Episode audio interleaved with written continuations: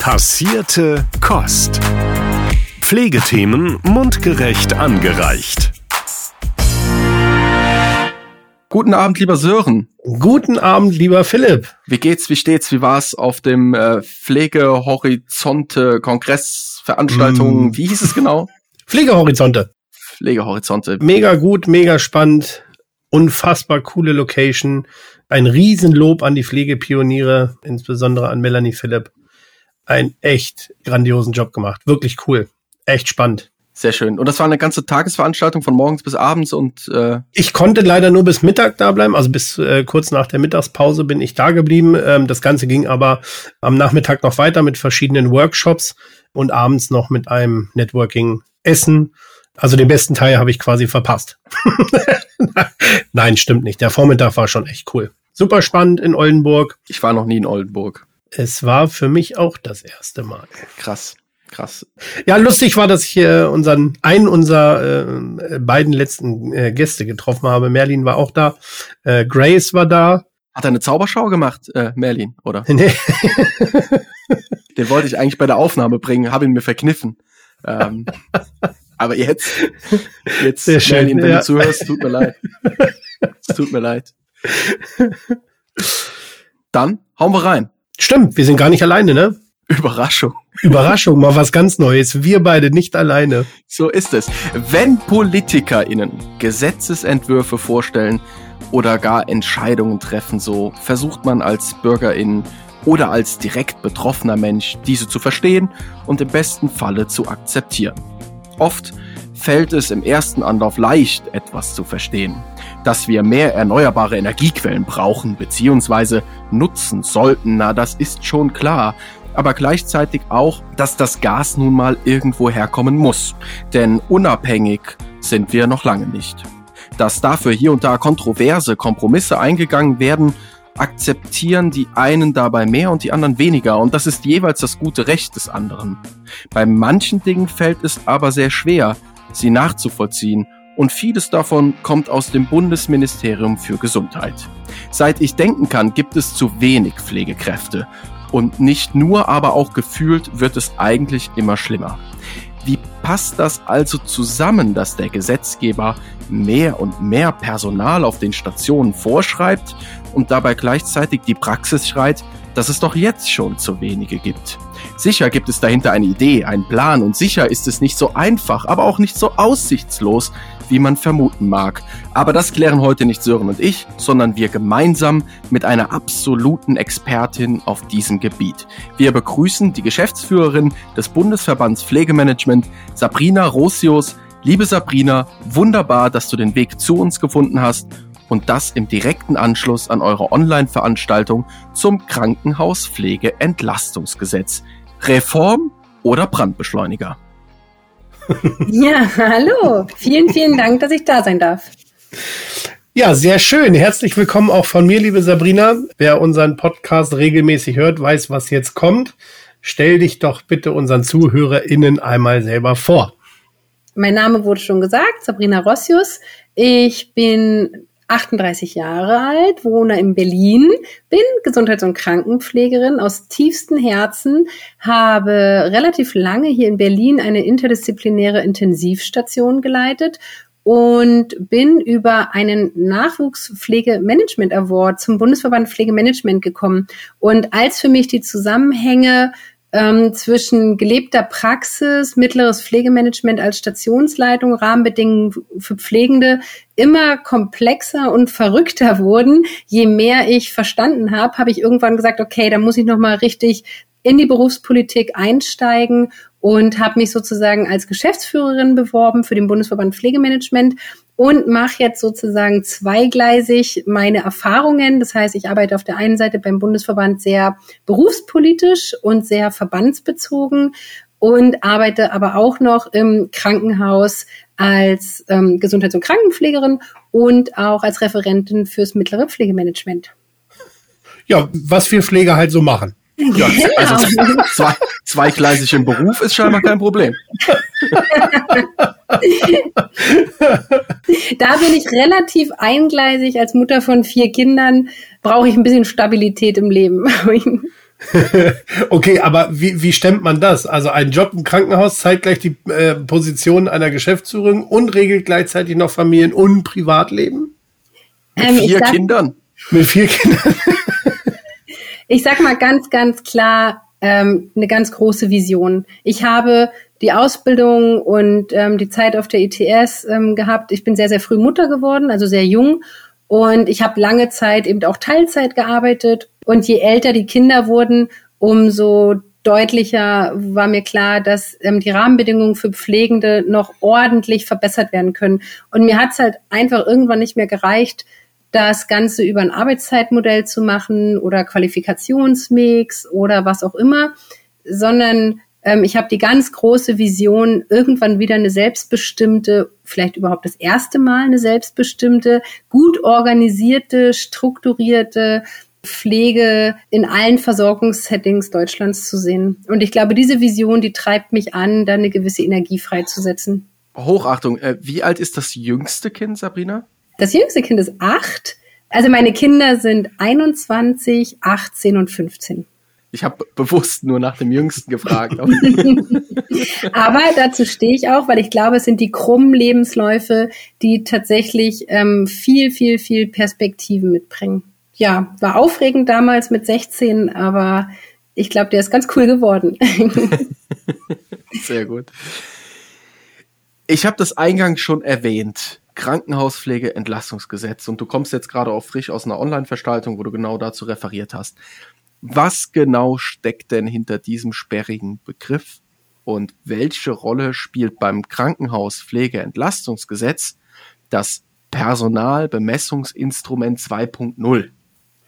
Also, Lass dir Zeit. Das Krankenhauspflegeentlastungsgesetz ist eine Reform, die Herr Lauterbach, also Professor Dr. Karl Lauterbach im September, Mitte September angekündigt hat. Da kam der Gesetzentwurf sozusagen raus und ähm, die großen Bestandteile dieses Entlastungsvertrages soll tatsächlich im, im Fokus behandeln, dass die Pflege bessere Rahmenbedingungen erhält, dass sie entlastet werden, dass sie wieder mit mehr Qualität und Zufriedenheit arbeiten können. Wenn man sich das Gesetz dann im Detail anguckt, stößt man auf die vier großen Bausteine. PPR 2.0, das ist das berühmte Pflegepersonalbemessungsinstrument 2.0. Es gab es nämlich schon mal in den 90ern. Und dem Budgetverhandlungen, nachdem wir ja das Pflegebudget haben, wollten die beinhaltet dieses Gesetz eben auch die schnellere, straffere und zügigere Bearbeitung der Budgetverhandlungen zwischen den Krankenkassen und den Krankenhäusern, damit es einfach endlich wieder auch Kohle fließt. Das Gesetz umfasst viele, viele, viele, viele, viele Regelungen zu Krankenhausleistungen, insbesondere ähm, medizinische Prüfungen durch den medizinischen Dienst und Digitalisierung und ähm, eigentlich soll ganz oben drüber stehen, wir müssen unsere Prozesse effizienter und smarter machen.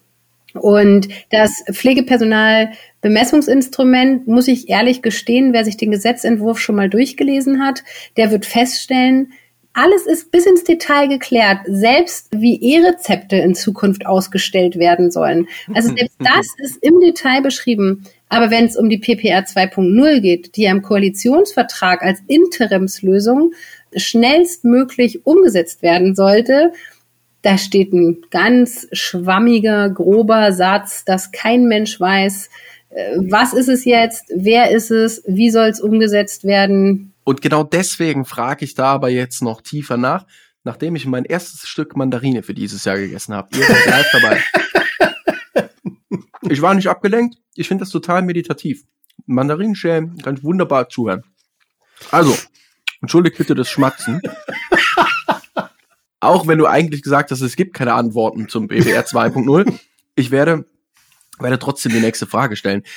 Das PPR 2.0, das Pflegepersonal Bemessungsinstrument 2.0, weil es es schon mal in den 90er Jahren gibt. Also warum? Also Willkommen in Deutschland. es gibt Dinge, da könnt ihr euch nicht was Einfaches, Modernes, irgendwas, was sich cool anhört. Nee, aber wir hatten da mal in den 90er Jahren äh, Pflegeperson, ja, waren wir einfach 2.0. Das ist doch, es ist, es ist Wahnsinn. Hätte von der Gematik sein können, der Name. Das PPR Das PPR 2.0 sieht ja vor, sofern ich das jetzt korrekt recherchiert habe und im Kopf habe, dass man zukünftig stationsgenau den Personalbedarf berechnet. So, eigentlich wollte ich dich jetzt gerne fragen, ob du weißt, wie die Formel dahinter aussieht. Und vor allen Dingen, wenn dieser Personalbedarf minutengenau analysiert werden soll, so wie es in manchen Quellen heißt, äh, wer dokumentiert das, wer steuert das, wer überwacht das, wer rechnet das denn am Ende eigentlich aus? Und gibt es da Stellen im Gesetz, die das erläutern? Also schon mal äh, Spoiler vorneweg. Es gibt noch kein Gesetz, was das erläutert. Ähm, ich möchte vielleicht zur Verteidigung von der PPA 2.0 sagen, dass es damals gab es ja im Rahmen der konzertierten Aktion Pflege die Pflegepersonaluntergrenzenverordnung. Und im Rahmen der Pflegepersonaluntergrenzenverordnung haben alle aufgeschrien, die irgendwie mit Pflege, ähm, also es wurde wieder viel über die Pflege gesprochen, ne? Und die Pflege selber mhm. hat nur geschrien. Und da hieß es mal, ja, wir können kein Bemessungsinstrument machen, was eine Untergrenze ist. Ähm, also ohne zu berücksichtigen, dass diese Untergrenze an sich ja gut gemeint war. Sie sollte einen gesetzlichen Schutz geben vor einer Überlastung. Und in diesem Zusammenhang hieß es, nein, wir brauchen ein vernünftiges Personalbemessungsinstrument, eine Untergrenzenverordnung, kann kein Bemessungsinstrument sein, weil es ist eine Untergrenzenverordnung. Und dann hatten ziemlich viele Institutionen, und da ist es ein großer Nachteil, dass die Pflege so zersplittert ist, da haben plötzlich ganz viele an so einem Bemessungsinstrument gearbeitet. Und es ist im Endeffekt dann ja sozusagen die PPR 2.0 geworden, weil es da eine Gruppe gab, die mit diesem Ansatz einfach schon sehr weit fortgeschritten war. Und natürlich Deutsche Krankenhausgesellschaft, Verdi und Deutscher Pflegerat arbeiten ja. zusammen. Also kann man sagen, haben sich sicherlich nicht alle dieses Instrument gewünscht. Und ähm, es ist es dann aber aus diplomatischen und auch nachvollziehbaren Gründen geworden, immer mit dem großen Ausrufezeichen, dieses Instrument gibt es schon. Es, die meisten wissen, wie es funktioniert. Und es ist nur eine vorübergehende Lösung. Es war immer klar, dass Paragraph 137k das ultimative wissenschaftliche Instrument werden soll, was auch vor allem prospektiv den Patienten, also den Pflegebedarf bemisst und nicht retrospektiv wie PPR ja. 2.0. Mhm. Achso, aber ich sollte jetzt eigentlich noch was dazu sagen, wie es angewandt wird, oder? Jetzt habe ich es erstmal verteidigt und äh ne, das ist auch vollkommen in Ordnung, aber genau, das, das wäre auch noch wirklich eine spannende, spannende Frage. Wie wird das implementiert? Es ist ein digitales System und im Endeffekt wird von der Pflegefachkraft eingeschätzt, was für ein Pflegeaufwand bei diesem oder jenem Patienten notwendig ist. Das wird minutengenau sozusagen im, im Rahmen der Dokumentation fließt das ein. Also diese gesamten Daten werden dann sozusagen auch ähm, im Haus sozusagen ausgewertet und dann aber auch ans INEC weitergegeben. Und daraus wird dann sozusagen, und das ist ja der große Nachteil, der bei 137k definitiv N anders werden soll, immer im Nachhinein. Also es wird eigentlich mhm. sozusagen bemessen, ähm, ein Patient mit einem Schlaganfall so und so und so hat einen Aufwand von x Minuten und dafür bräuchte man so und so viel Personal. Und wir wünschen uns natürlich ein Instrument, mit dem wir im Vorfeld sagen können, ähm, wir erwarten einen Schlaganfallpatient äh, oder wir haben eine Stroke und auf dieser Stroke sind so und so viele Betten und dafür brauchen wir im Durchschnitt so und so viel Personal und im Idealfall auch noch diesen und jenen Qualifikationsmix. Naja, aber es könnte ja genau der Weg dahin sein, dass man das hat. Also wenn man jetzt über die PPR 2.0, wenn wir das System vielleicht lange genug Daten erhebt, genau. kann man zukünftig anhand dieser Daten Prognosen ausrechnen wenn das ein Softwarehersteller vernünftig umsetzen könnte. Das ist auf jeden Fall eine Idee und deswegen sagt ja auch keiner was mehr gegen ähm, eine Interimslösung mit mhm. PPR 2.0. Wichtig ist nur, wir müssen einfach in Zukunft ähm, in dieses Personalbemessungsinstrument noch den Aspekt Qualifikationsmix einbauen.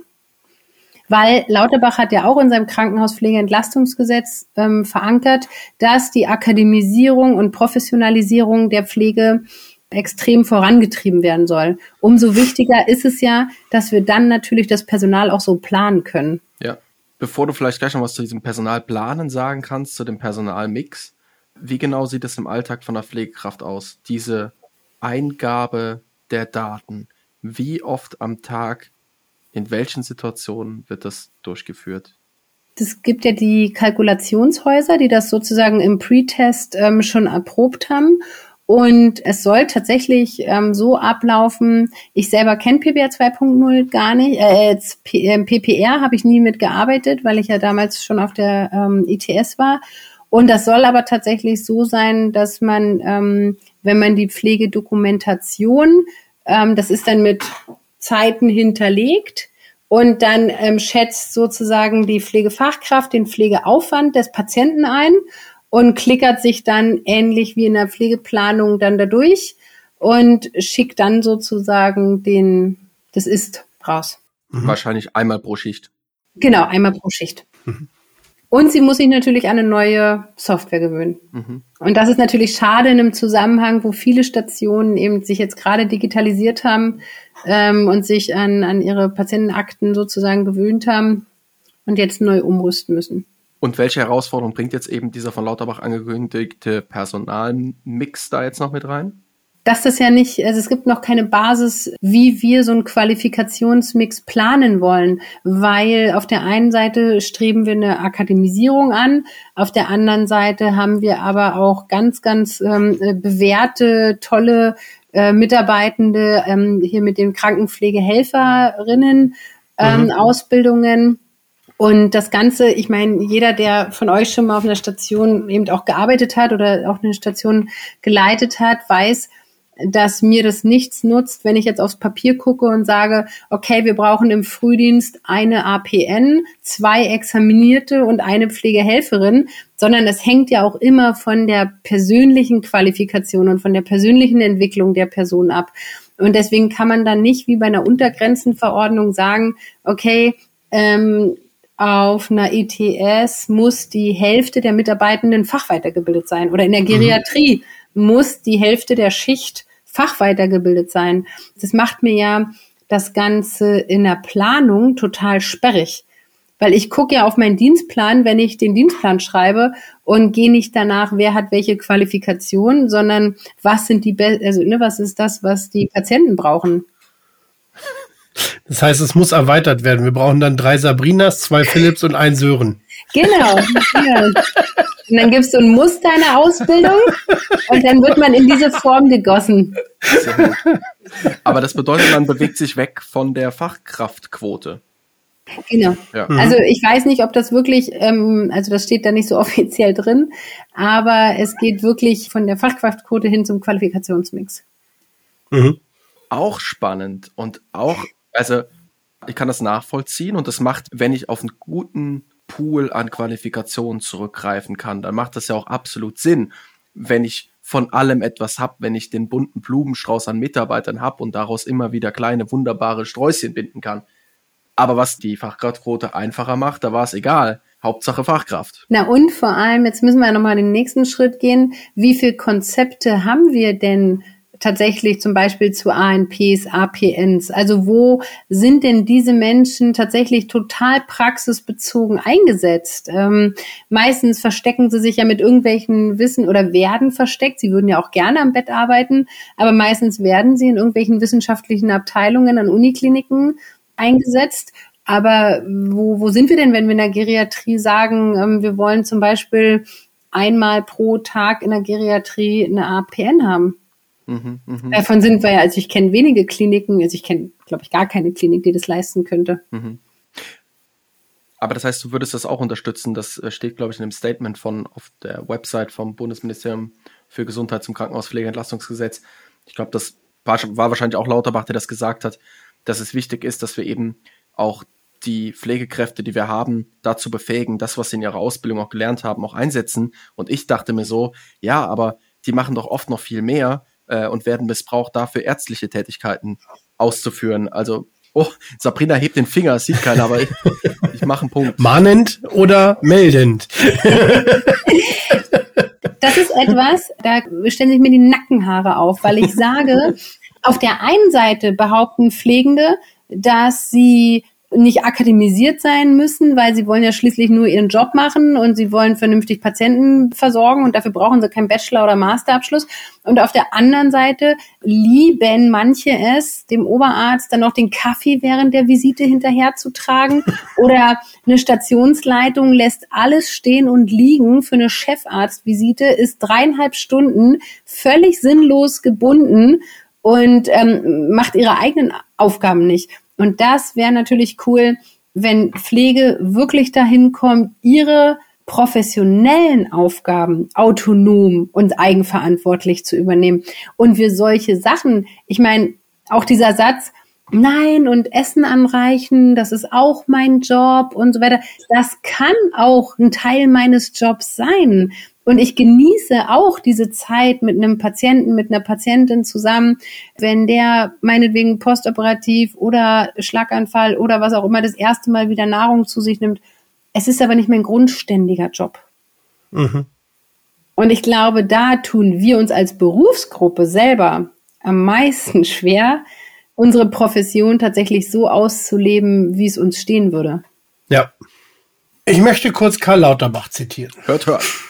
Wobei eigentlich hättest du das machen müssen, Philipp. Du kannst, das, du kannst ja fast nachmachen. Dann versteht, dann versteht dann aber keiner. Den versteht ja auch keiner. Es wird mal Zeit, dass die Leute auch mal verstehen, was er sagt. Deswegen musst du das tun. Okay, dann äh, zitiere ich das in äh, astreinem Hochdeutsch. Wir brauchen ein Umdenken in der Klinikbranche. Pflegekräfte sind extrem belastete Mitarbeiterinnen und Mitarbeiter. Nur wer sie gut bezahlt, Überstunden ausgleicht, ihre Station gut besetzt, wird am Arbeitsmarkt Pflegekräfte halten oder neue gewinnen. Eine angemessene Personalausstattung in der Pflege im Krankenhaus ist essentiell, sowohl für die Qualität der Patientenversorgung als auch die Arbeitssituation der Pflegekräfte in den Krankenhäusern. Das wird durch das neue Entlastungsgesetz sichergestellt. Tete, tete. Tete. Bei diesem Zitat stolpern wahrscheinlich einige über den einen oder anderen Tipp. Überstunden ausgleichen? Stationen gut besetzen? Wie wenn alle in Teilzeit wechseln? Also, wie genau stellt sich der Professor das vor? Um ehrlich zu sein, das steht ja auch auf der Homepage tatsächlich vom Bundesministerium für Gesundheit mhm. ganz oben. Und ähm, als ich das gelesen habe, ist mein, hat mein Herz höher geschlagen und ich habe gesagt, ja, ja, genau, genau, weil Pflegende wollen keinen 85. versaubeutelten Pflegebonus, der mhm. dann am Ende nur zu irgendwelchem Stress führt. Die wollen einfach mit gutem Material, einem vernünftigen Dienstplan in einer angenehmen Teamatmosphäre Menschen versorgen. Mhm. Das ist das, was sie wollen. Und sie wollen nicht dauernd angerufen werden, ob sie einspringen und sie wollen ja. nicht dauernd ähm, mit irgendeinem Schrott arbeiten oder auch mit unzuverlässigen Kollegen oder was auch immer. Und dann habe ich das gelesen und habe gesagt, so, und dann habe ich die 58 Seiten aufgeschlagen und habe gesagt, so, wo steht's? Wo steht's jetzt? Wo steht das Arbeitszeitmodell? Wo steht jetzt die Anleitung für die Stationsleitungen, wie sie denn tatsächlich Ausfallmanagement betreiben, wie sie Prioritätenkonzepte schreiben und so weiter? Und also ich muss ganz ehrlich sagen, es ist total ernüchternd und macht mich auch sehr betroffen. Es kommt nichts. Mhm.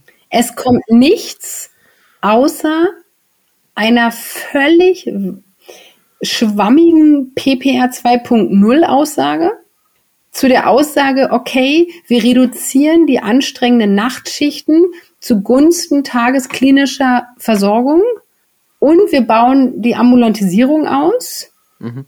Und dann geht es eigentlich nur noch um Kohle.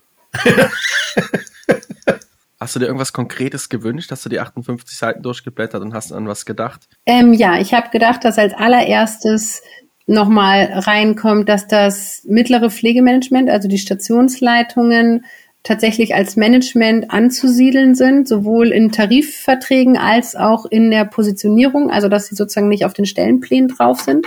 Ich habe gedacht, dass er ganz klar eine Krankenhausschließung ähm, oder beziehungsweise Umwandlung in ähm, ambulante oder tagesklinische Versorgungszentren in, oder in seine Gesundheitskioske. Also das wäre ein Kracher gewesen, wenn endlich mal ein Politiker die Verantwortung für den Krankenhausstrukturwandel übernimmt, wenn endlich mal mhm. jemand sagt, hört mal zu, Leute, wir brauchen, ich komme ja auch aus Berlin, wir brauchen hier in Berlin Pankow, wir brauchen nicht im Buch den Maximalversorger, ähm, in Pankow den, die Maria-Heimsuchung, dann braucht man nicht in Weißensee eine Parkklinik und nochmal einen Maximalversorger in Friedrichshain und Lichtenberg. Das wäre der Kracher gewesen, wenn jemand gesagt hätte, okay, jetzt zentralisieren wir hier mal die Maximalversorgung, stationäre Versorgung und bauen die ambulante aus. Und in jeder Tagesklinik sitzt eine akademisierte Pflegefachkraft, da sitzt dies, da sitzt das, da sitzt jenes. Da hätte ich gesagt, so, wow, da übernimmt jemand Verantwortung. Das wäre der Doppelwumms für die Pflege gewesen. Ja. Ich meine, jetzt sind wir doch mal ganz ehrlich. Ich weiß nicht, also wie ihr das aus eurer Praxis seht, aber keiner will ja nun wirklich unbedingt gerne seinen Arbeitsplatz tauschen. Aber die, die jetzt in äh, Leasingfirmen gehen, die ähm, dem in, zu anderen Gehaltsgruppen gehen, bis auf den harten Kern, sind doch eh mhm. alle in Bewegung. Da kann ich doch gleichzeitig sagen, okay, ich suche mir meinen Job aus. Möchte ich lieber tatsächlich ohne Nachtschichten ähm, in, einem, in einem ambulanten Versorgungszentrum arbeiten? Habe ich nicht selber Bock, weil ich irgendwie studiert habe, jetzt nochmal so ein krasses Schmerzkonzept zu, zu implementieren und eigenverantwortlich in so einem ähm, schmerztherapeutischen Versorgungszentrum zu arbeiten? Ich muss mal sagen, viel schlechter kann es doch für die Pflegenden auf den Stationen nicht werden. Mhm. Das heißt, du würdest eher diesen Eingriff in die Krankenhausstruktur bevorzugen, statt in die Struktur der Pflege, immer wieder an der Pflege zu schrauben. Das heißt eher wirklich mal die Rahmenbedingungen verändern. Das, was wir machen, ist doch, wenn man sich eine Wunde vorstellt, wir behandeln immer, immer, immer die Oberfläche der Wunde. Mhm. Mal benutzen wir ein bisschen Silber, dann benutzen wir ein bisschen Gase, dann benutzen wir, aber wir, es wird Zeit, dass wir den wirklich den Ultrasound Wundhonig, du hast den Wundhonig vergessen. Den Wundhonig, genau, Blutegel, Föhn was und auch Eisen, Föhn und Eisen. Föhn, Föhn und Eis, genau. Aber, aber jetzt, finde ich, wird es mal Zeit, der Patient muss jetzt einfach mal in den OP und dann muss es tatsächlich mal operativ chirurgisch versorgt werden und dann kann das wunderbar von unten nach oben sich gesund granulieren. Ja. Gehen wir gleich nochmal ein bisschen näher drauf ein. Noch eine letzte Frage zu PPR 2.0 Krankenhauspflegelentlastungsgesetz ab 2025, so steht es ja auch drin, nach einer gewissen Erprobungsphase, die ja dann jetzt im Januar starten soll. Da wird das Ganze dann scharf gestaltet und bei Nichteinhaltung drohen Sanktionen. Sanktionen, das ist ja jetzt gerade das Buzzword von 2022. Wir kennen es eher aus sehr unangenehmen Situationen heraus. Deswegen bin ich so über diesen Begriff gestolpert, weil man so darauf geprägt ist, gerade auf dieses Wort Sanktion. Mhm. Hast du eine Vorstellung, wie diese Sanktionen aussehen könnten? Ich denke mal, dass die sich so ähnlich verhalten werden wie die Sanktionen zu Pflegepersonaluntergrenzenverordnung. Also da wird äh, so lange digital mit irgendwelchen Excel-Listen hin und her getrickst, bis es äh, funktioniert. Oder wenn es halt nicht funktioniert, wird eben diese ähm, Strafzahlung in Kauf genommen. Also ich kann mir nicht vorstellen, ich muss sagen, ich bin über den Satz auch gestolpert und habe mich extrem gewundert, wie man bei einem so eigentlich positiv verkaufen wollendem Instrument da so einen Satz dazu schreiben kann. Ja, oder überhaupt, wenn man mit der Berufsgruppe äh, Pflege ja. kommuniziert, über Sanktionen zu sprechen, das ist ja. einfach aus unterschiedlichsten Gründen vielleicht das falsche Wort ja. und der falsche Weg, aber voll. Gut. Ja, Jetzt noch was, was du auch angeteasert hast gerade oder wo du schon einige Sätze zu gegeben hast. Du, äh, hat ja auch Lauterbach da diesen spannenden Hinweis uns mit auf den Weg gegeben, der auch ja wirklich leicht nachzuvollziehen war oder nachzuvollziehen ist, dass in deutschen Krankenhäusern es ist und bleibt ein sehr luxuriöses Gesundheitssystem, in dem wir hier leben. Und äh, viele Untersuchungen, Eingriffe werden durchgeführt, die verbunden werden mit stationären Aufenthalten, die durchaus auch ambulant umsetzbar wären oder sogar gar nicht von ärztlichem Personal durchzuführen werden, auch vielleicht noch nicht mal von pflegerischem Personal, wo man wie in der Schweiz auch Apotheker, Apothekerinnen mit einbeziehen könnte. Ja, und dass das ganze System am Ende ja auch auf dem Rücken der Pflegekräfte ausgetragen wird, die eben entsprechend viele Patienten im Krankenhaus stationär zu versorgen haben. Wir haben schon ganz deutlich von dir das Statement gehört, das wäre der Kracher gewesen, wenn er sich diesem Thema mal gewidmet hätte. Das heißt, der Gedanke ist gut. Aber es sind ja auch andererseits, das sind ja tiefe Eingriffe in unsere gesamte Abrechnungspolitik und vergrößert auch äh, unter Umständen das Gap zwischen GKV und PKV noch mal mehr.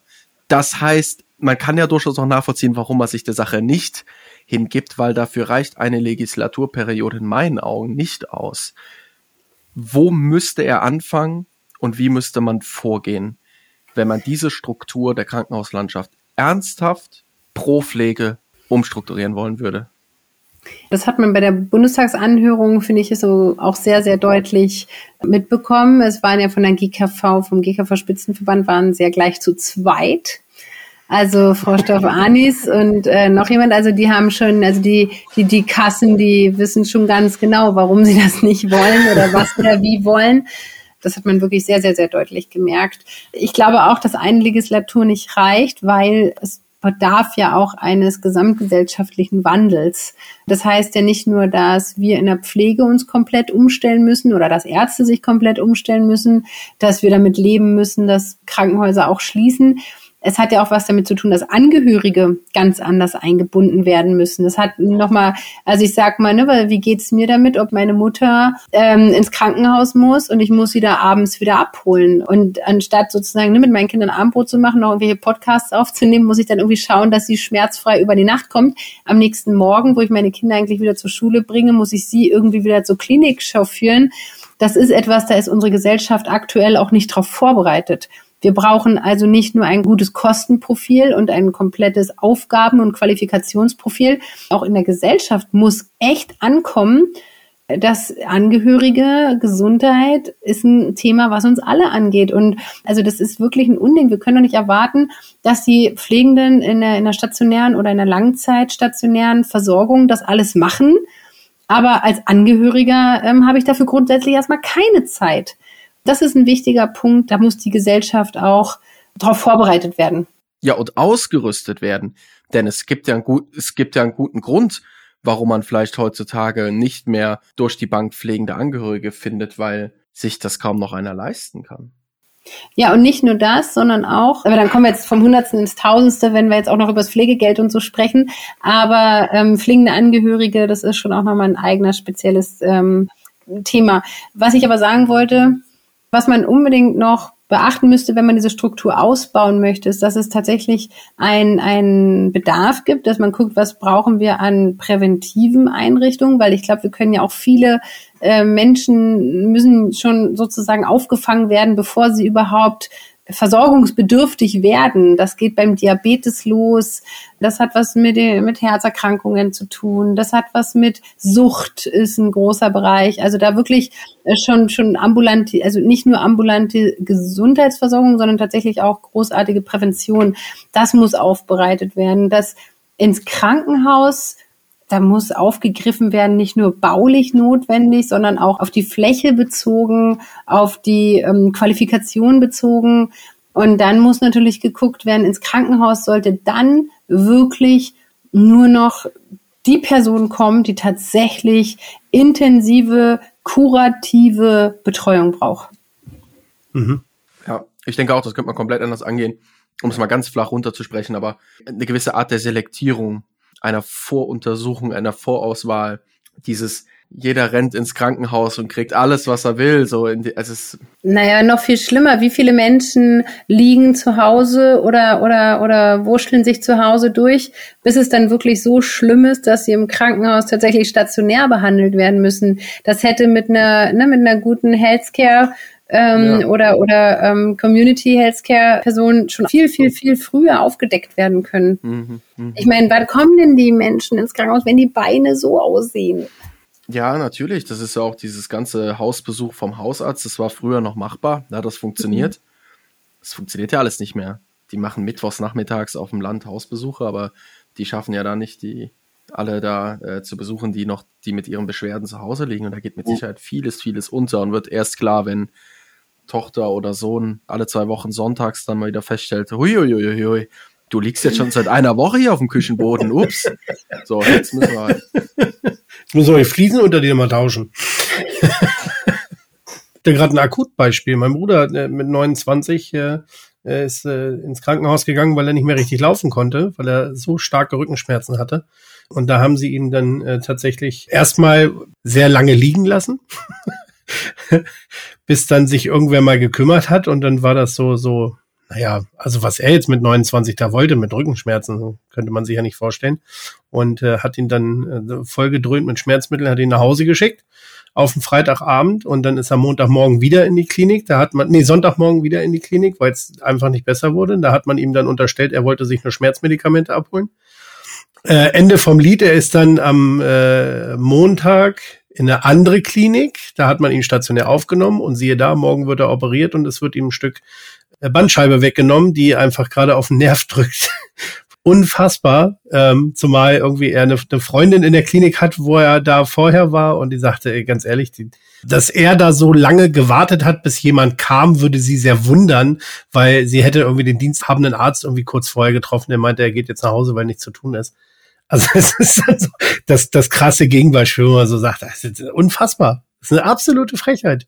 Und da befinden wir uns in einem total paradoxen System, weil die Menschen mhm. glauben, wenn ich ins Krankenhaus gehe, dann bekomme ich 24-7 hochexklusive, großartige mhm. Gesundheitsversorgung. Also das Erste, ich meine, jeder von uns weiß, äh, geh am liebsten nicht äh, auf gar keinen Fall um 23 Uhr in irgendeine Klinik, weil da triffst Richtig. du den den kleinsten Arzt und die unsicherste und die unsicherste Dienstkonstellation. Ähm, also das, da geht's schon mal los. Und das nächste ist eben, dass es ja diese komplexe Versorgung gar nicht mehr gibt.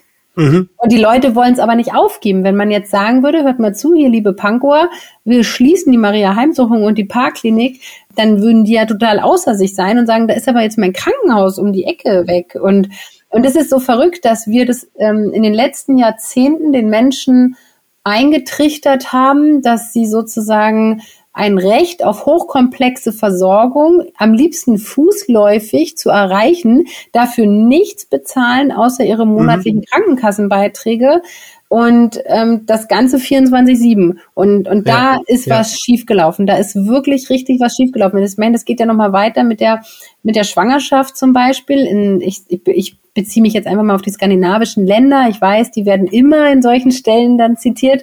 Aber da ist eine Frau, wenn sie physiologisch schwanger ist, keine Patientin. Das heißt, sie, sie hat ähm, drei große Ultraschalluntersuchungen und ansonsten wird sie von einer Hebamme betreut. Mhm. Mehr braucht's nicht, wenn alles in Ordnung ist. In dem Moment, wo ich zum großen Ultraschall gehe und feststelle, mein Kind hat hier irgendwie ein hypoplastisches Linksherzsyndrom oder da ist eine Hand zu viel oder was auch immer oder es sind Drillinge oder Zwillinge. Das Dann war es die Corona-Impfung, wenn da eine Hand zu viel ist. Ich meine, dann stehen einem doch alle, alle Möglichkeiten der modernen Medizin zur Verfügung. Aber muss ich als gesunde Schwangere mit einem vermeintlich gesunden Kind in einem Perinatal-1-Zentrum entbinden? Nein, muss ich nicht. Nicht nur fürs Gefühl. Weil das sagen ja die, das sagen die Frauen dann, ne, fürs Gefühl. Wenn was mhm. passiert, dann bin ich ja schon mal da. Das nutzt dir nichts. Wenn was passiert und die Schicht ist nicht besetzt, ja. dann hast du auch im Level 1 Haus ein Problem. Vielleicht sollten wir für die Hypochonder lieber irgendwelche Hotel-Flatrates. Ja. das würde, würde die Pflege auch entlasten. Geht halt ins Hotel, wenn ihr Bock drauf habt, bitte. Ich war gestern in Sachsen-Anhalt, da haben mir zwei Pflegedirektoren, die jetzt langsam an der Rente kratzen, erzählt, in den 90ern gab es das ja schon. Da wurde sozusagen nachstationäre Versorgung im Hotel betrieben, einfach damit die Leute raus aus dem Krankenhaus sind, nicht mehr diesen aufwendigen Personalschlüssel in Anspruch nehmen müssen. Und die Leute waren zufrieden. Ja, mit Sicherheit wird es den einen oder anderen geben, der sich da in irgendein so Mehrbettzimmer im Hotel legt und sagt, jo, alles gut. Bringt mir, bringt mir noch ein paar Smarties. Ja, aber ist so, am Ende, es geht doch genau darum. Es geht doch um diese ja, klar. Fürsorge, die man erfahren möchte und dass viele Menschen aus, aus dem Grund gerne noch ein, zwei, drei Tage, vielleicht länger im Krankenhaus bleiben. Wenn wir diese Versorgung zu Hause sicherstellen könnten mit so Community Health Nurses mhm. oder anderen Konzepten, wenn ich sicher davon ausgehen könnte, wenn ich jetzt nach Hause gehe, die nächsten drei Tage, kommt jemand vorbei und guckt nach mir, dann hätten wir, glaube ich, eine ja. ganz andere Situation. Je mehr die Leute auch noch erfahren, dass es das im Krankenhaus eben nicht mehr gibt ich meine, immer mehr Menschen sagen, im Krankenhaus guckt gar keiner mehr nach mir oder so. Mhm. Und ähm, wenn, wenn der positive Effekt wäre, ach krass, wenn ich zu Hause bin, ich sag mal, jetzt ne, bleiben wir mal beim Pflegedienst und der Pflegedienst ähm, kommt vorbei ja, und die ist auch ja. noch total nett und auch noch total kompetent. Und hat auch noch Zeit für mich. Ja, dann muss ich ja gar nicht ins Krankenhaus. Und dann wird auch Pflegedienst wieder attraktiver, ne? Wenn ich sage, ich mache hier einen ambulanten Pflegedienst und ähm, ich bin sozusagen die Person, die entscheidet mit ausreichend Zeit und Expertise, ist das hier eine Komplikation oder ist das keine, dann fühle ich mich auch nicht irgendwie wie die schlechtere Krankenschwester. Ja. Ich glaube, dass das funktionieren könnte, wenn es vernünftig angefasst wird. Mhm. Aber mit Sicherheit, das kann man festhalten, daran zu gehen, ist eine der größten Stellschrauben unseres Systems. Aber das Gute ist auch, es kann nicht schlechter werden. Wir haben nichts zu verlieren. Wir, Ja. Das ist ja das Gute an Ja. ähm, meiner Meinung nach in, in so einer in so einer Situation. Was soll denn jetzt schiefgehen? Dass Schichten nicht besetzt sind? Dass ähm, es mehr, dass mehr. Leasing, dass mehr Leasingkräfte im Dienst sind als Stammpersonal? Mhm. dass jahrelang keine Fortbildungen gemacht werden, weil die Mitarbeitenden nicht mehr für Fortbildungen weggeschickt werden können, weil sie im Dienstplan gebraucht werden. Haben wir alles. Haben wir alles. Gut, es könnte passieren, dass äh, wieder alle für uns klatschen. Aber das ist was, oh nein, ich bekomme öffentlich die Chance, was dazu zu sagen. Ich muss sagen, ich, also ich war ja zu der Zeit noch ITS-Leitung und ich fand das mit diesem Klatschen überhaupt nicht schlimm, weil ich gesagt habe, wenn ich ins Theater gehe, wenn ich auf ein Konzert gehe, wenn ich, äh, oh, weiß nicht, meinetwegen auf eine Fashion-Show gehe, Applaus ist der größte Lohn des Künstlers. Natürlich lässt er sich den Job auch bezahlen und natürlich will er auch, dass das veröffentlicht wird. Aber ich muss für meinen Anteil sagen, das Problem waren meiner Meinung nach wieder wir Pflegenden selbst, dass wir diesen Applaus nicht genießen konnten. Was ist passiert? Die Leute haben geklatscht, sie haben sich dazu verabredet. Wir hätten doch genauso reagieren können und sagen können, ja, Leute, und diese Aufmerksamkeit, jetzt geht ihr bitte alle nochmal zum Bundestag und klatscht dort nochmal sozusagen dafür, dass die Pflegerahmenbedingungen sich verändern sollen. Ich meine, wir haben doch der Bevölkerung auch richtig vor den Kopf gestoßen, als wir an allen Ecken und Enden aller Social-Media-Kanäle dafür gesorgt haben, dass wir sie total bloßgestellt haben und gesagt haben, ihr Asis, was klatscht denn da wieder jemand für uns? Wir brauchen keinen Applaus, wir brauchen gute Rahmenbedingungen. Ich tut mir leid. Also ich habe ja in meiner Familie haben die mich auch gefragt, na, was haben wir denn jetzt falsch gemacht mit dem Klatschen? Mhm. Ja, da gebe ich dir vollkommen recht. Und ich glaube, es ist auch gar nicht so, das Klatschen ist um Gottes Willen gar nicht das Schlimme. Im Gegenteil, also da bin ich voll bei dir. Das natürlich tut so ein Applaus in Häkchen gut.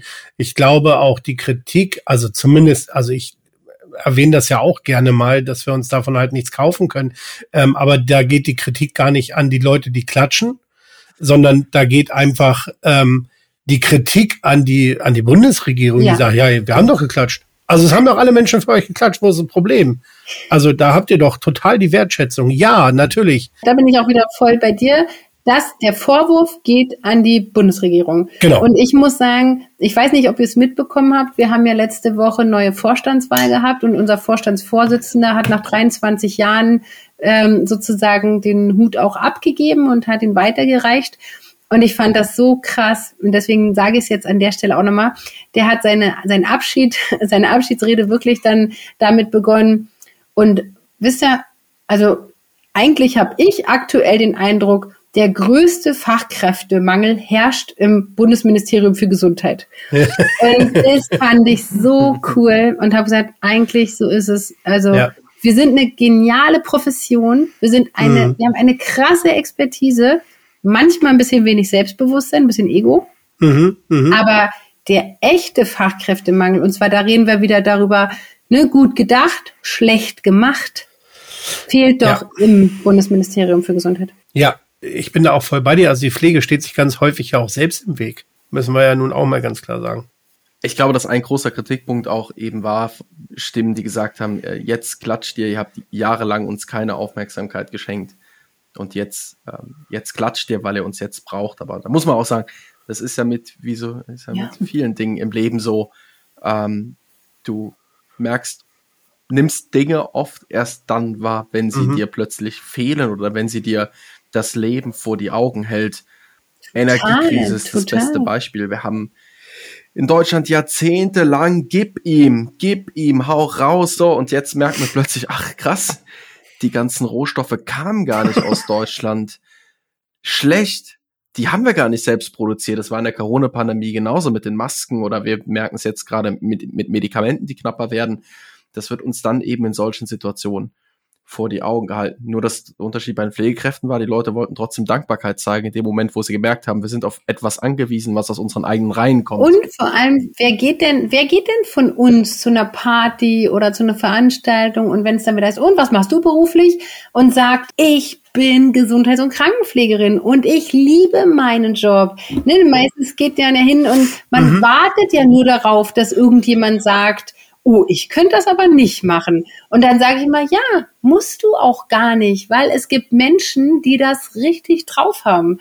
Und ähm, das ist auch immer dieses, wie gehe ich damit um, wenn ich dann endlich damit konfrontiert werde. Und ich finde, mhm. Philipp, dein, dein Beispiel mit der Energiekrise genau hervorragend.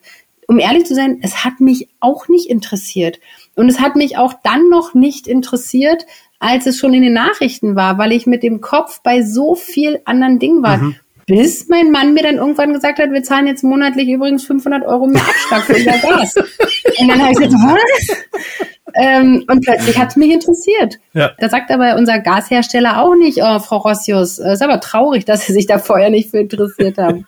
Mhm, mhm, mhm, wir haben so viele solche Themen gerade in der Welt, äh, wo man sich äh, gefühlt so positionieren muss. Ja. Ähm, das finde ich auf der einen Seite super spannend, dass die, das, das macht viel auch das Internet und die Nutzung sozialer Medien spielt eine Riesenrolle, dass sich Leute positionieren. Wir haben jetzt die WM in Katar, wir haben den Riesenboykott, wir haben eine Menge Leute, die boykottieren wegen der FIFA, das kann ich rein subjektiv absolut nachvollziehen.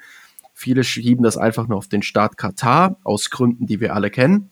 Aber als wir jetzt gestern oder vorgestern, ich weiß es nicht, in der Tageszeitung wahrscheinlich alle aufgeschlagen haben und unseren Bundeskanzler Olaf Scholz den Handschüttler mit Qatar Energies sehen und ab 2025 hier das Flüssiggas aus Katar uns dann wieder die Wohnungen heizt, bin ich dann auch mal gespannt, wer das dann boykottiert. Ja. Mhm. Wer sagt dann, die Heizung drehe ich nicht auf oder ich stelle um von Gas wieder zurück auf Öl, weil das Öl kommt aus einem anderen Stadt. Ich will, sagen wir mal, das ist ganz plump und auf einer, auf so einer ganz einfachen Art und Weise ausgedrückt. Was ich sagen will ist, die Menschen sind gefordert, sich im Moment extrem stark zu positionieren mhm. äh, in verschiedene Richtungen, nach links, nach rechts, nach Mitte, nach Meinungen, nach Gesellschaften, nach Vereinen und nach Institutionen. Und das überfordert auch unglaublich viele und äh, fordert auch Affekthandlungen. Und das merke ich zum Beispiel in, so, in den sozialen Medien ganz enorm, dass sich Leute aus dem Affekt raus positionieren, ohne ernsthaft lange darüber nachgedacht zu haben. Und äh, jetzt mal wieder zurück zum Klatschen die Leute haben halt auch mitgemacht. Das war, hatte einer eine coole Idee und dachte, yo, ist mir auch aufgefallen. Natürlich klatschen wir. Und das aus einer guten Überzeugung heraus, aus einer Mo Moment. Ja. Überzeugung. Da hat ja keiner drüber nachgedacht, oh, könnte man das jetzt falsch verstehen oder so, sondern in dem Moment hat sich's gut angefühlt. So wie es sich jetzt für viele jetzt gut anfühlt, die WM zu boykottieren. Mhm. Ich wollte noch ganz kurz sagen, Sabrina, weil dein Vergleich war natürlich cool mit dem Energieversorger, weil das kann man ja tatsächlich mal voll weiterspinnen, dass man sagt, na klar, sagt der Energieversorger, ah, das tut mir leid, dass sie sich da vorher nicht mit beschäftigt haben, aber der Energieversorger sagt auch nicht, ach so, wenn das so ist, ja, ähm, passen Sie auf, dann zahlen Sie den gleichen Preis, klatschen Sie eine Runde. Genauso hätte die Pflege ja sagen können, theoretisch, wenn wir es jetzt wirklich mal auf die Energieversorger, ja, aber Pflege ist jetzt gerade knapp. Ihre Behandlung, die übernimmt zwar zu 50 Prozent die Kasse, aber die anderen 50 Prozent müssen Sie jetzt übernehmen, weil die Behandlung ist gerade doppelt so teuer geworden. Aber das traut sich ja wieder keiner nee, weil natürlich nicht. Jetzt, kommt, jetzt, jetzt schließe ich wieder den Kreis, dann sagt ja die Pflege wieder, Gesundheitsversorgung hm. darf kein Kapitalgeschäft sein. Ja. Weil wir machen es ja so gerne. Ja, absolut. Und im nächsten Moment heißt es dann aber wieder, ich bin aber nicht äh, gut genug bezahlt. Ja, na klar, aber das ist ja, äh, das ist ja auch ein Thema ähm, ambulante Pflege, EDA-Leistung, ja. Na klar nehme ich den Müll noch mal mit runter, gar kein Problem. Ach so, ich ja. brauche da einen Schlüssel für. Ah, okay, wieso brauche ich einen Schlüssel? Ja, ach so, die Mülltonnen sind hinten im Hinterhof. Ja, okay, Sie wohnen im vierten Stock. Ja, kein Problem. Ich gehe da mal eben runter, bringe den Müll weg, komme mal wieder hoch, bringe Ihnen den Schlüssel wieder. Ähm, gucken Sie mal, ich habe die Zeitung noch im Briefkasten gefunden. Warten Sie, das Brot ist noch nicht klein genug. Ich schneide Ihnen das nochmal. So, und jetzt gehe ich. Und jetzt komme ich zu meinem Chef und der Chef sagt, ja, aber warum brauchst du denn da 25 Minuten, wo andere fünf Minuten brauchen? Ja, weil äh, ich habe noch den Müll runtergemacht und so weiter. Ach so, ja, okay, na dann ziehe ich dir 20 Minuten von der Arbeitszeit ab. Was? Ja, das ist ja auf den Punkt gebracht. Das ist ja. Und genauso, und genauso können wir uns jetzt alle Pflegenden vorstellen, auf allen Stationen, ambulanter Pflegedienst, ja, Langzeit, überall. weil wir immer so furchtbar gerne anderen Leuten es noch schön machen. Ja. Und am Ende stehen wir völlig überfordert, völlig erschöpft, völlig gestresst da.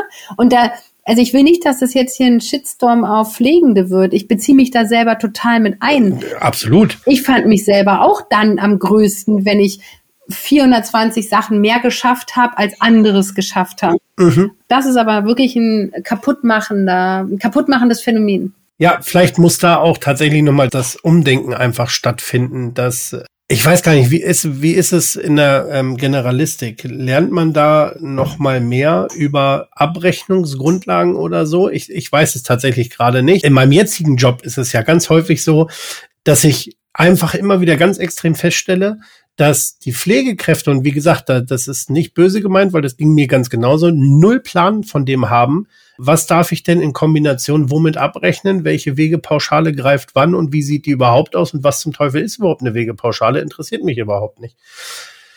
Und dadurch fehlt natürlich häufig auch so ein Bewusstsein, ach so, ja stimmt, mein Chef muss sich dafür bezahlen und kriegt aber gar kein Geld für.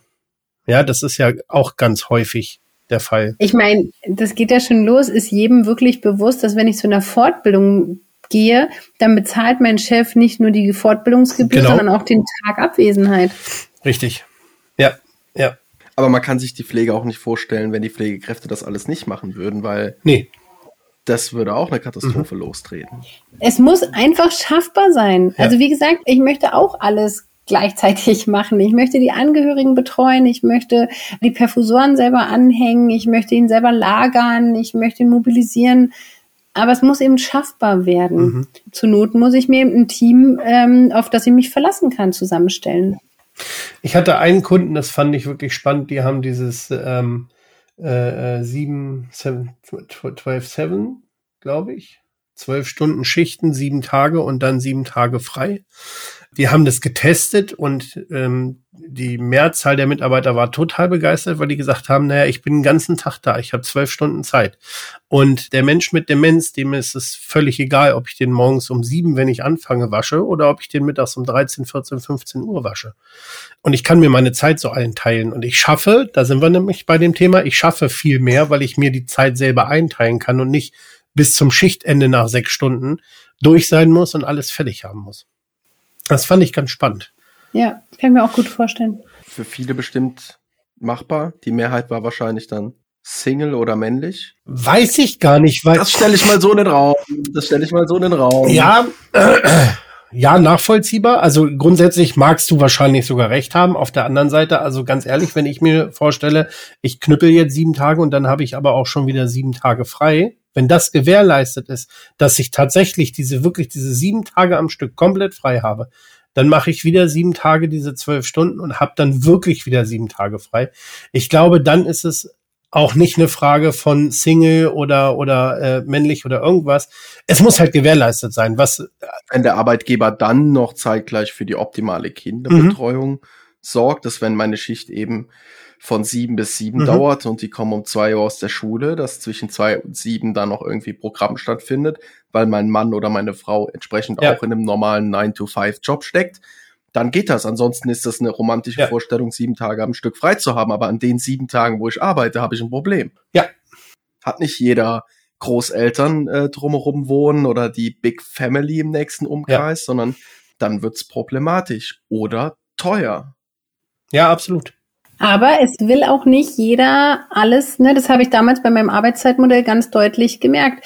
A, will nicht jeder zwölf Stunden arbeiten, es will aber auch nicht jeder sechs Stunden arbeiten, es will auch nicht jeder nur Frühdienst mhm. arbeiten mhm. und es will auch nicht jeder gar kein Wochenende arbeiten.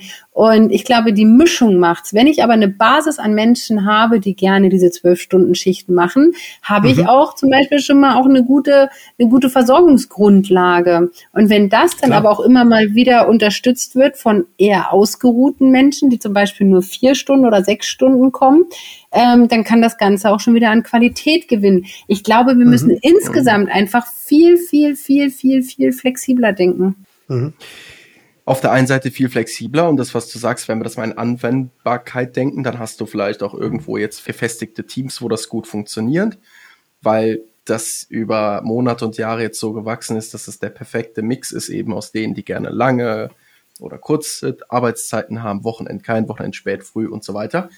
Wenn aber jetzt Lauterbachs Personalmix an den Start kommt, ist die Gefahr doch relativ groß, dass ich die Truppen wieder auseinanderreißen muss, weil ich plötzlich sehe, oh, pff, ihr seid zwar ein cooles Team, ihr funktioniert gut, aber ihr habt fünf akademisierte Pflegekräfte mhm. auf Station. Station B hat aber gar keinen. Wir müssen aber einen guten Mix dort zusammenstellen. Ihr müsst, jetzt müssen wir anfangen zu verschieben. Und dann sind diese Routinen und diese gefestigten Abläufe, die vielleicht auch aufs persönliche und aufs Privatleben gute Auswirkungen haben, die werden doch damit wieder zerschlagen, weil wir plötzlich nur gucken, weil wir die Menschen nur nach Qualifikation einsetzen. Das ist auch eine Herausforderung. Die Teams sind aber schon zerrissen. Ich kenne nur noch ganz wenige Teams, die nicht jemanden auf eine andere Station ja. zum Aushelfen schicken müssen, mhm. äh, die nicht im Nachtdienst sich das teilen müssen. Also ich glaube, es sind die wenigsten Stationen, die wirklich noch homogen ähm, arbeiten. Mhm. Und auch die Fluktuation ist ja auch äh, omnipräsent auf allen Stationen und Wohnbereichen und sonst wo. Das ist ja feste Teams, die über Jahre zusammenwachsen. Das stimmt schon die gibt's ja echt wirklich selten. Es gibt oft so einen Kern, der den Laden genau, Laufen genau. hält und genau. drumherum, drumherum wechseln. Meistens die Azubis. Genau. Und die Leasingkräfte. genau, die Leasingkräfte. Wohnbereichsleitung, Leasingkraft. Sabrina, zusätzlich zu dem Ganzen wird im Gesetzesentwurf ja noch darüber gesprochen, dass die digitale medizinische und pflegerische Versorgung weiterentwickelt und nachgesteuert werden soll.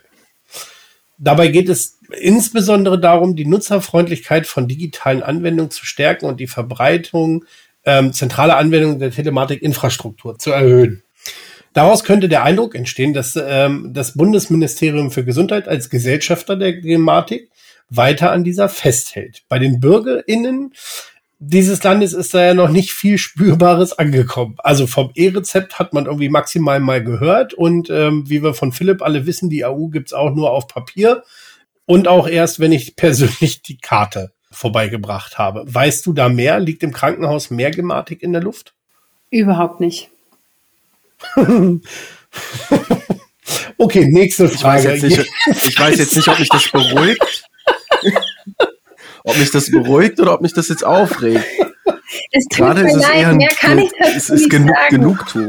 Es tut mir leid, ich kann, ich, ich, ich, äh, das ist der einzige Satz, der mir jetzt dazu eingefallen ist. Nein, nein. Es, es tut mir leid. Liebe Zuhörerinnen und Zuhörer, die Geschäftsführerin des Bundesverband Pflegemanagement antwortet auf diese Frage. Es tut mir leid. mein Name ist Hase, ich weiß von nichts. Gematik noch nie gehört. Also es ist, also ich habe gehört, es gibt äh, mittlerweile große, große Kliniken, die ähm, da funktioniert das tatsächlich so, dass ähm, ich sag mal in Brandenburg zum Beispiel ähm, viele, viele, viele Kliniken keinen Radiologen 24/7 bereithalten können. Das heißt, wenn da ähm, dann der verunfallte Mensch ankommt, äh, geht er dann durch seine Traumaspirale und die Bilder werden zentral in einen großen Maximalversorger sozusagen. Also da sitzen dann mehrere Radiologen und die beurteilen dann die Befunde innerhalb von Minuten. Das ist das einzige, das einzige Beispiel, was ich von gut funktionierender Digitalisierung gehört habe. Ansonsten wird gefaxt und es wird mittlerweile verschlüsselt gefaxt und ähm, was das Zeug hält. Das, Kopiert. Jetzt, es wird verschlüsselt gefaxt. Das muss man sich überlegen. Also Praxis A faxt etwas verschlüsselt an Ort B, wo keine Sau weiß, Wer guckt da gerade aufs Fax?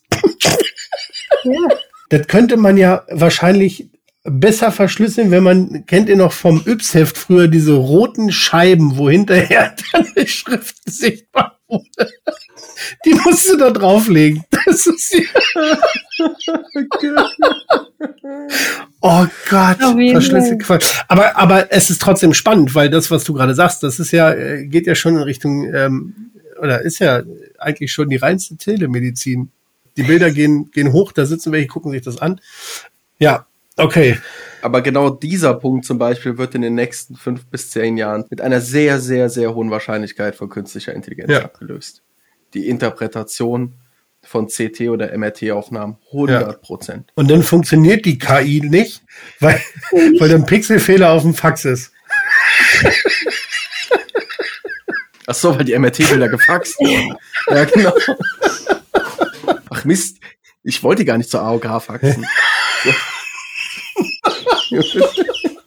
Stell mal vor, was meinst du, wie viele, wie, wie oft so ein Fax noch woanders landet und. Oh Gott. Ist wirklich krass, oder wie, wie Faxe noch eingesetzt werden. Also. Sabrina, unterm Strich, sagen wir mal, was denkst du und was denkt denn der Bundesverband? Um jetzt, wir haben ja den größten Teil des Abends über das Kranken Krankenhauspflegeentlassungsgesetz, PPR 2.0 gesprochen. Geht's jetzt mit dem Gesetz voran oder kommt's Jahre zu spät? Dieses Gesetz in Anbetracht an die Erfahrungen aus der konzertierten Aktion Pflege, die extrem viele gute Inhalte hatte und die in, im Sande verlaufen sind, zum großen Teil, bis auf die Pflegepersonaluntergrenzenverordnung, muss ich leider sagen, dass ich zwei Herzen in meiner Brust schlagen. Das eine ist, es verläuft im Sande. Herr Lauterbach will ja jetzt Ende des Jahres auch noch seine große Finanzreform veröffentlichen. Er will ja die DRGs abschaffen für nächstes Jahr also entweder knallt das jetzt richtig, dass ähm, die Gesundheitsversorgung mit so harschen Anforderungen konfrontiert wird, dass es wirklich zusammenbricht. Und mit Zusammenbrechen meine ich, dass Krankenhäuser nicht mehr besetzt werden können, weil gar keine Station, also ich meine, das ist ja jetzt schon so, dass Betten gesperrt sind, Stationen auf Halbmast fahren und so weiter. Also entweder werden die Anforderungen jetzt so unübersichtlich, so groß und so chaotisch, dass wirklich die Mehrheit, sage ich mal, kollabiert und zusammenbricht und damit meine ich wirklich, ich meine, es kollabiert ja schon eine Weile, aber das sind ja immer eher so kleine Bradykardien und Synkopen. Aber sagen wir mal, jetzt äh, wird es dann richtig kollabieren. Das kommt die Ohnmacht. Genau, jetzt kommt wirklich dann der Zusammenbruch mit Ohnmacht. Und dann muss irgendjemand das alles wieder aufbauen. Und dann ist der Bundesverband Pflegemanagement auf jeden Fall da. Dann hoffe ich, dass wir noch ein bisschen ausgeruht sind, um dann hier ein Versorgungszentrum, da ein Krankenhaus wieder mit aufzubauen. ähm, oder das Ganze ist so langsam und so verwässert, dass das, was er immer groß ankündigt und das, was er immer ähm, ja wie so ein Marktschreier in den in den Wald ruft ähm, und und aber wenig umsetzt, verhallen wird und wir uns noch lange in unseren Missständen langsam ausbluten. Also ich glaube, es könnte ein Ende mit Schrecken werden oder ein Schrecken ohne Ende. Mir fehlt die Fantasie.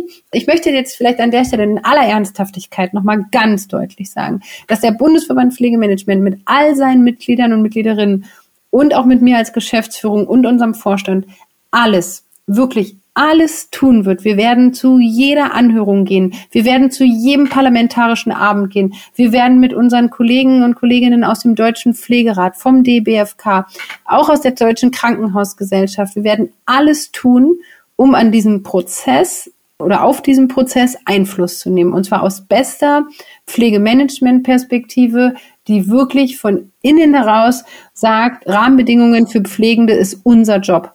Da wirklich, da stehe ich dazu. Und das ist das, was ganz eingangs, in aller Ernsthaftigkeit, was wir eingangs gesagt haben, Sabrina, wo nimmst du deine Kraft her? Die nehme ich aus dieser Vision, dass es unser Job ist, dass es unsere Verantwortung ist und dass ich an jeder kleinen Stellschraube anfassen werde, um das zu erreichen. Ich glaube aber, dass die Zeichen für eine schnelle Erlösung deutlich schlecht stehen. Hochachtung vor dem, was ihr tut. Und vor eurer Vision und vor, vor eurer Mission. Trotzdem hört sich das alles leider nicht so positiv an, wie man sich das jetzt vielleicht wünschen würde. Und äh, ich denke, das gibt schon genügend, genügend Stoff zum Nachdenken, mhm. wenn selbst aus den Reihen, aus denen du sprichst, gerade doch so eine negative Grundstimmung oder eine Grundannahme äh, getätigt wird. Ich hoffe, dass es die richtigen Menschen hören.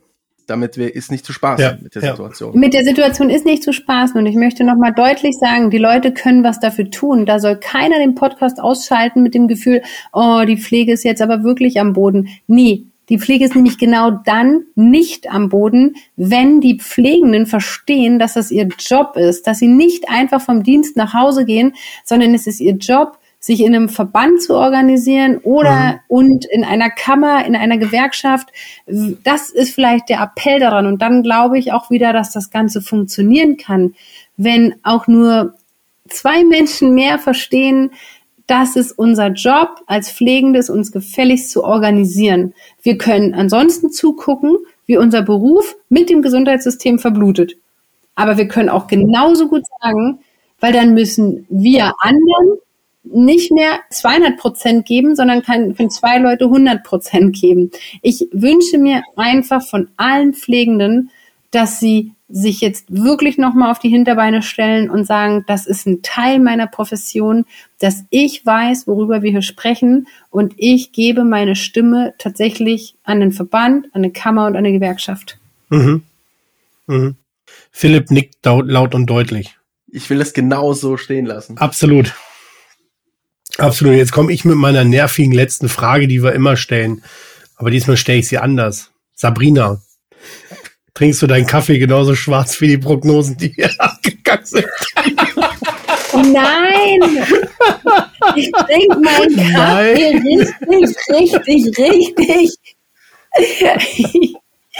Hallo, es ist Abend, aber ich trinke äh, mein Kaffee ganz, ganz, ganz hell und ich stehe jeden Morgen ohne Quatsch. Ich wünsche mir, dass hier nicht irgendwie so ein, so ein, so ein Thriller-Podcast entsteht, sondern das ist. Na, ganz ehrlich, das ist es auch nicht. Das ist es, glaube ich. Also natürlich, es soll zum Nachdenken anregen, dafür sind wir ja hier, aber ich glaube, wir haben auch wirklich, ähm, wir haben hier echt Spaß gehabt. Also ich kann dich da auch beruhigen, so viele werden nicht machen. Und ich sag mal, ehrlich sein ist ja das eine. Und ich, es gibt aber ja einen Grund. Es gibt einen Grund, warum ich jeden Morgen wieder aus dem Bett mhm. aufspringe und sage, heute rocken wir das Gesundheitssystem. Mhm.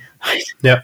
Sabrina, vielen, vielen, vielen Dank, dass du da warst. Das war ein hervorragendes Gespräch. Es hat unglaublich viel Spaß gemacht, auch wenn es sehr harte Themen waren und ähm, mit Sicherheit zum Nachdenken anregt und nachwirken wird. Es war eine Freude, dich persönlich kennenlernen zu dürfen, um äh, sich mit dir zu unterhalten. Absolut. Es war wirklich cool. Wir haben wirklich Spaß gehabt. Es war eine wirklich schöne Folge. Super spannend, super interessant. Vielen Dank. Ja, vielen Dank auch von meiner Seite. Es hat mir äh, unglaublich viel Spaß gemacht und ja, auch ich bin gespannt, wie die Leute darauf reagieren, ob sie dann vielleicht tatsächlich auf die Straße gehen und sagen, unser Gesundheitssystem muss revolutioniert werden. Und zwar durch uns selbst und nicht durch Lauterbach. Richtig. In diesem Sinne, einen schönen Abend. Tschüss. Gute, Gute Nacht. Nacht. Passierte Kost. Pflegethemen mundgerecht angereicht. Ein Podcast von Noventi Care.